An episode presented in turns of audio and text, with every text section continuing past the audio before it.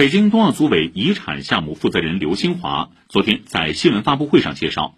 北京冬奥会冬残奥会所有场馆赛后将对公众开放。刘新华举例